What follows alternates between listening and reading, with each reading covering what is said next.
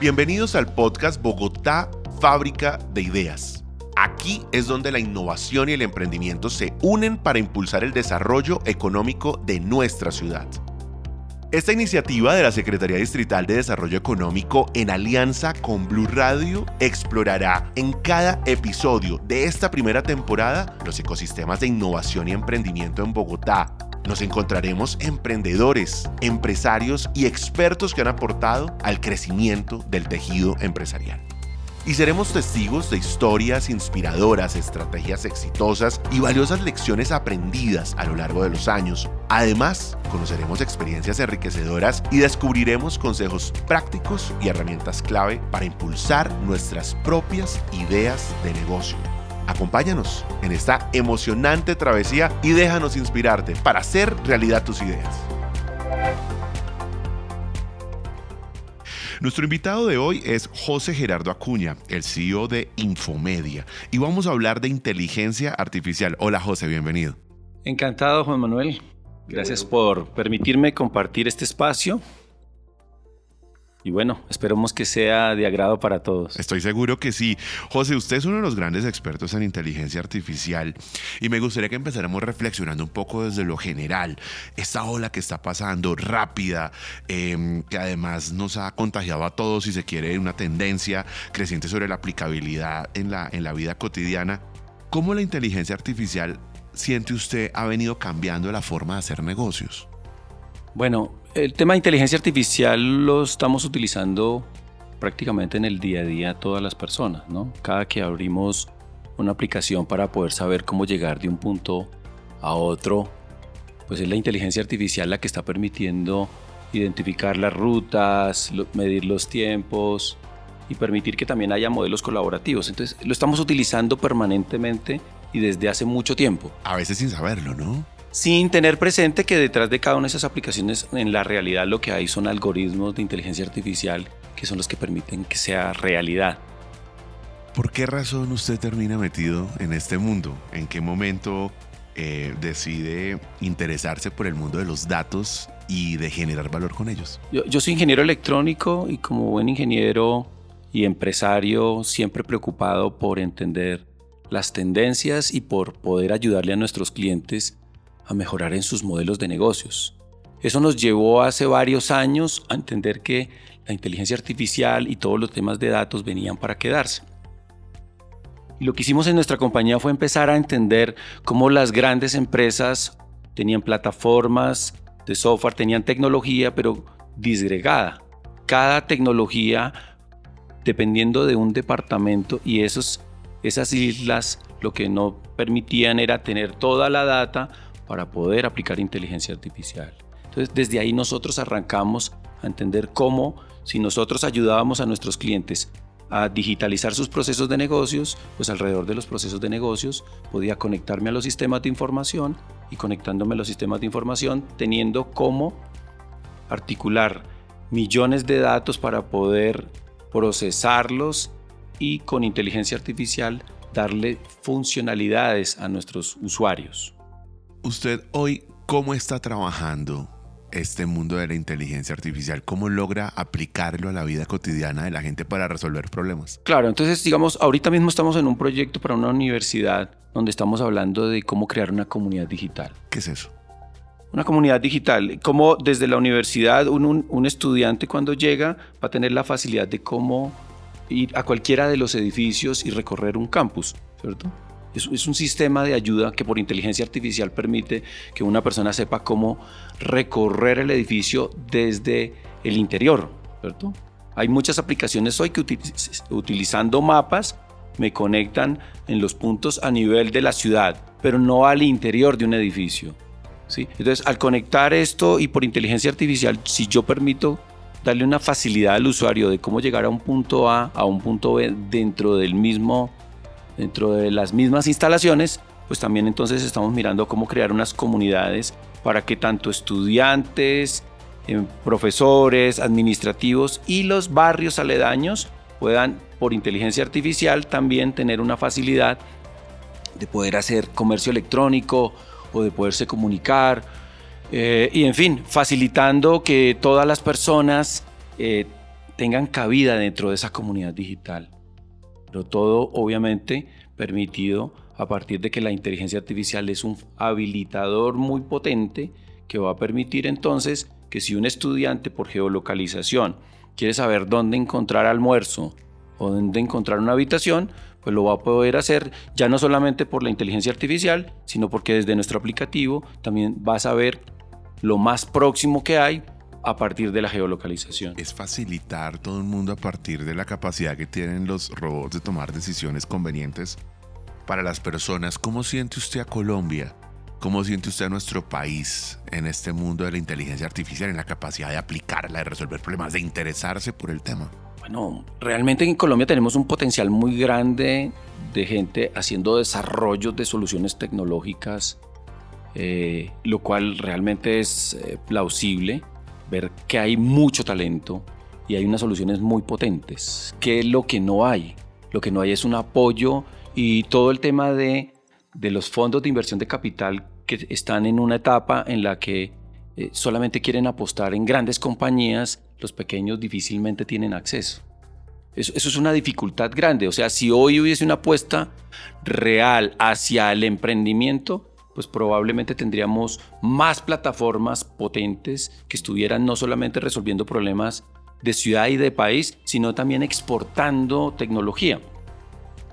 Por eso nosotros eh, hace unos años tomamos una decisión y es creemos Infomedia Labs. Infomedia Labs como un fondo de inversión de capital para poder invertir en startups que tienen varias características, que están en negocios de innovación tecnológica, que estamos en tecnologías de punta, hablando de cómo, eh, por ejemplo, tenemos una plataforma que es una super app desde la cual por geolocalización me permite, digamos que digitalizar los espacios para poder conectar a los usuarios. Otra desde la cual invertimos para tener una billetera virtual y para poder tener medios de pago. Otra en la cual ya estamos hablando de eh, desarrollar soluciones para dispensar alimentos, para dispensar bebidas. Y hacia futuro, ¿qué pretendemos? Eh, invertir en compañías que nos permitan ser parte de un ecosistema digital y que nos ayude a crear propuestas de valor para precisamente atender a una ciudad como Bogotá, ayudarla a digitalizar y que esto permita que, sea, permita que la ciudad se vuelva más competitiva. Eso suena muy interesante porque es de alguna manera una visión holística frente a la aplicabilidad que puede tener la inteligencia artificial en todos los sectores, ¿no? Usted ha mencionado prácticamente todos los sectores de la economía y cómo uno puede de alguna manera ser parte de ello. Para eso se necesita talento. Y quisiera dar un siguiente, subir un siguiente escalón en esta conversación en lo que tiene que ver con el fomento al talento necesario para poder desarrollar soluciones en analítica de datos y en inteligencia artificial. ¿Cómo fomentar más personas para que estudien, para que se preparen para este mundo?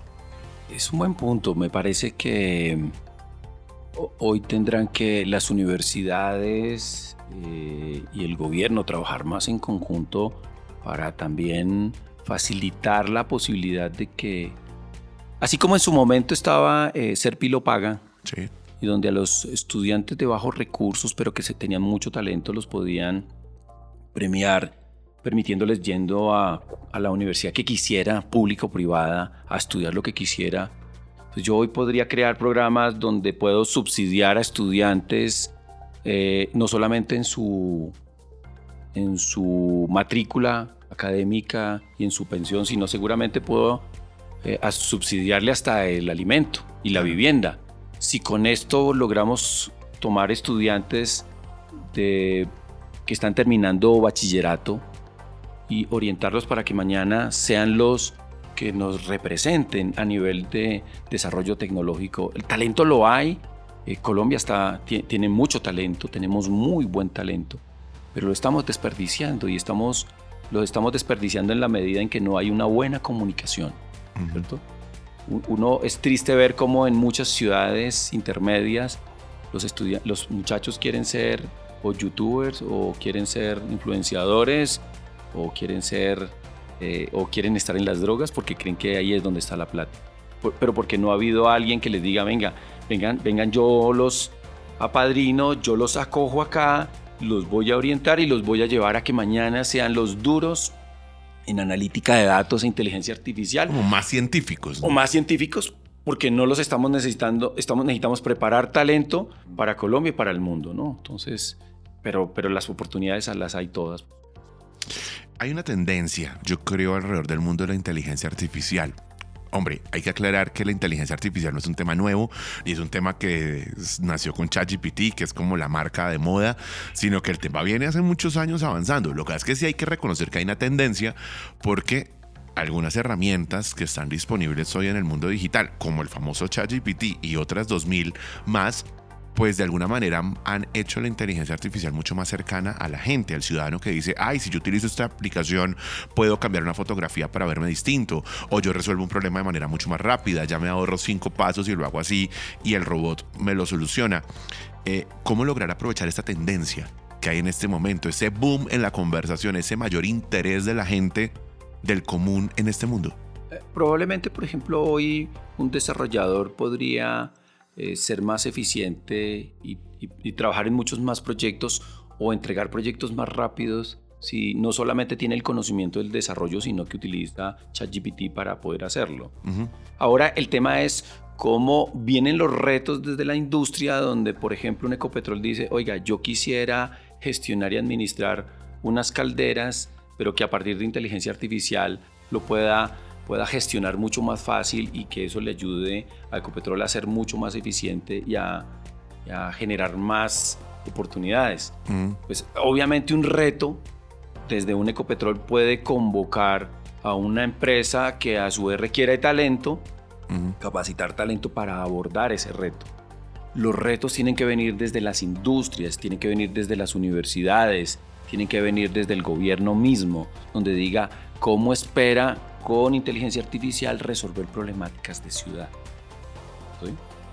Creo que por ahí viene el asunto y si a su vez la industria coloca la plata, coloca unos recursos para poderlo fondear porque sabe que se requiere de capital humano para hacerlo, pues desde ahí mismo entonces se crea toda la articulación donde va a facilitar que esto se dé.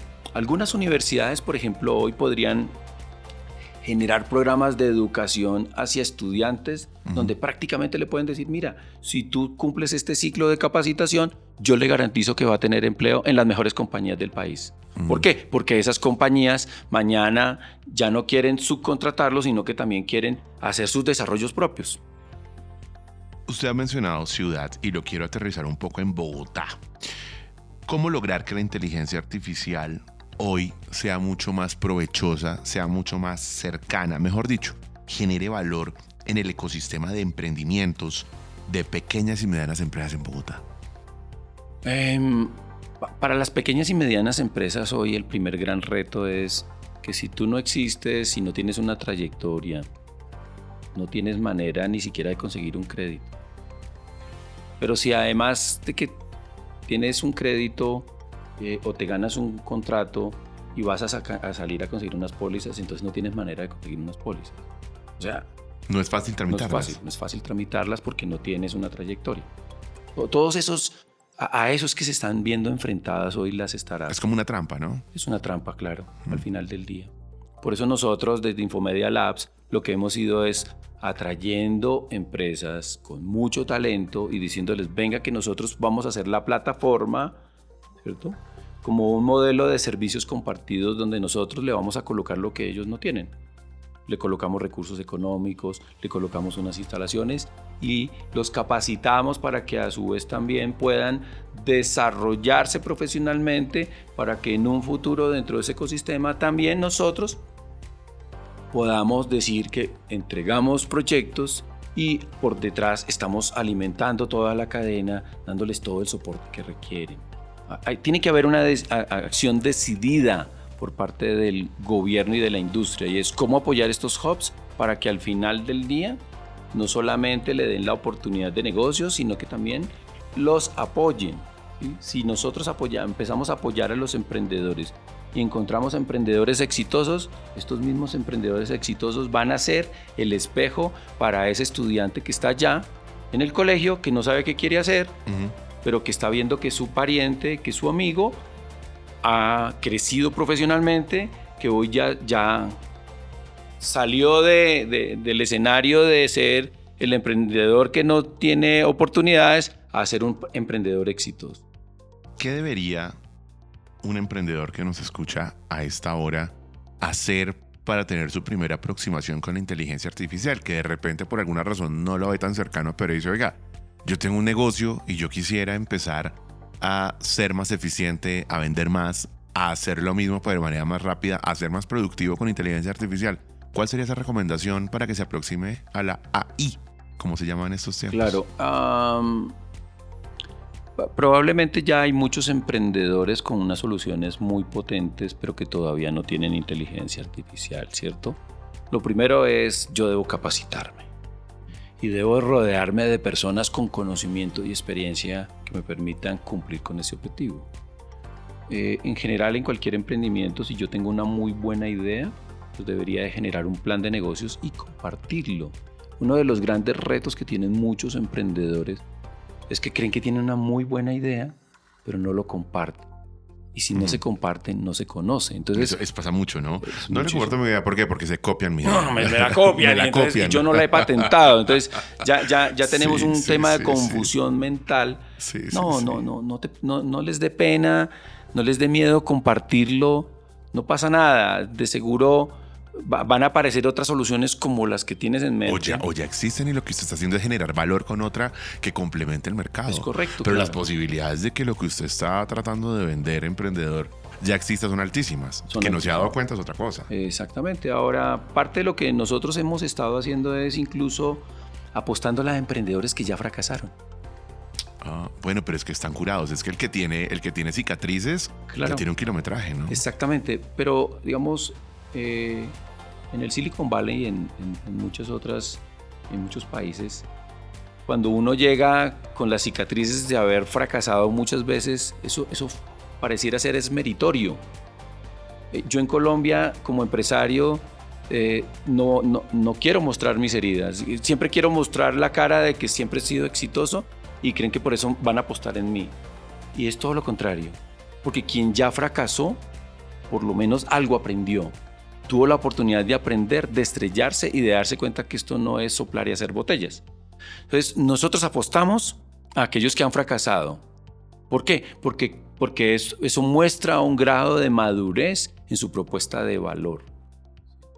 Pero también estamos apostando a personas que, quieran trabajar, que, lo hagan con humildad, que, tengan sus sueños, sí, pero que también desde la humildad perciban que solos no lo pueden que necesitan trabajar en equipo con otras empresas para que en ese colectivo todos sumemos. Y eso es lo que estamos buscando nosotros. Qué buenas lecciones me llevó esta conversación. Es la humildad de reconocer el trabajo conjunto. Por eso es que las empresas grandes terminan siendo la unión de muchos y se escalan tan rápido, porque si muchos piensan en el mismo sentido, se complementan y salen adelante.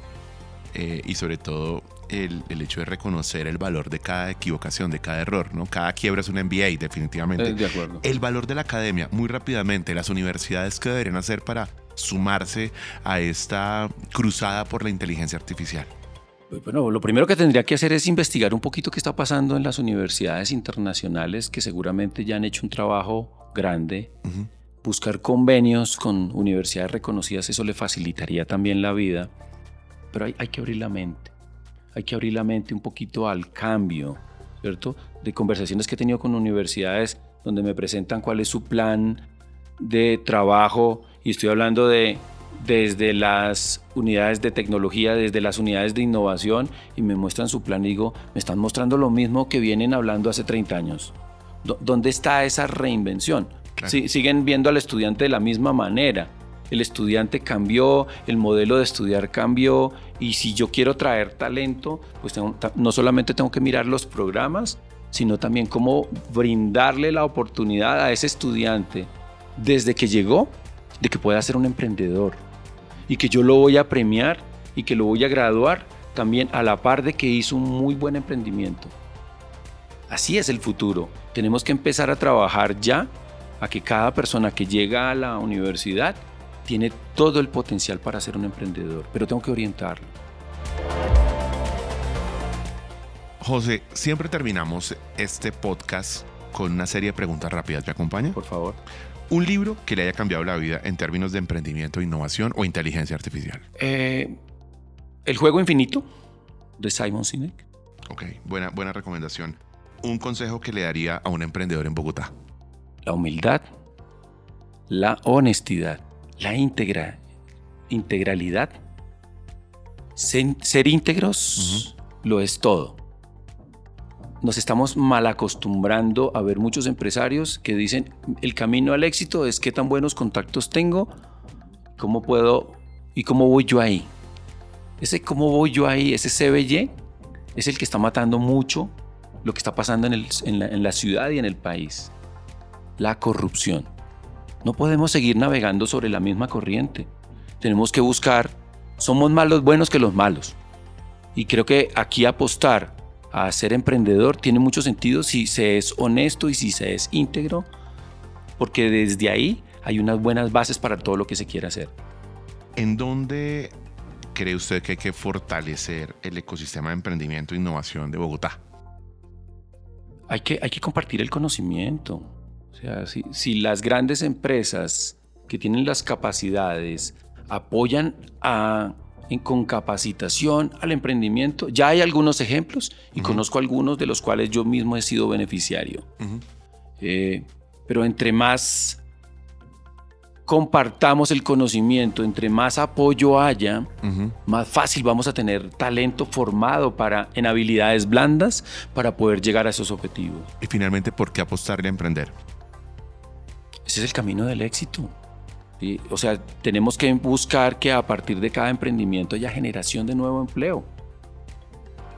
Y a partir de cada propuesta de valor, cuando nosotros hablamos de comunidades digitales, lo que estamos buscando es la inclusión social digital. Y, lo que estamos buscando es cómo llevar a que hasta el tendero de la esquina, adoptando tecnología, se vuelva más eficiente. Un tendero que se vuelve eficiente, un tendero que adopta tecnología, fácilmente puede incrementar el Producto Interno Bruto de su familia y a partir de allí vamos a generar riqueza desde la base de la pirámide. Pues es José Gerardo Acuña, el CEO de Infomedia, que nos acompaña en este nuevo episodio del podcast Bogotá, Fábrica de Ideas, en alianza entre la Secretaría Distrital de Desarrollo Económico de Bogotá y Blue Radio. Y recuerden que si les gustó este podcast pueden compartirlo con todos aquellos que quieran escuchar historias inspiradoras y por supuesto que no se pierdan el próximo episodio.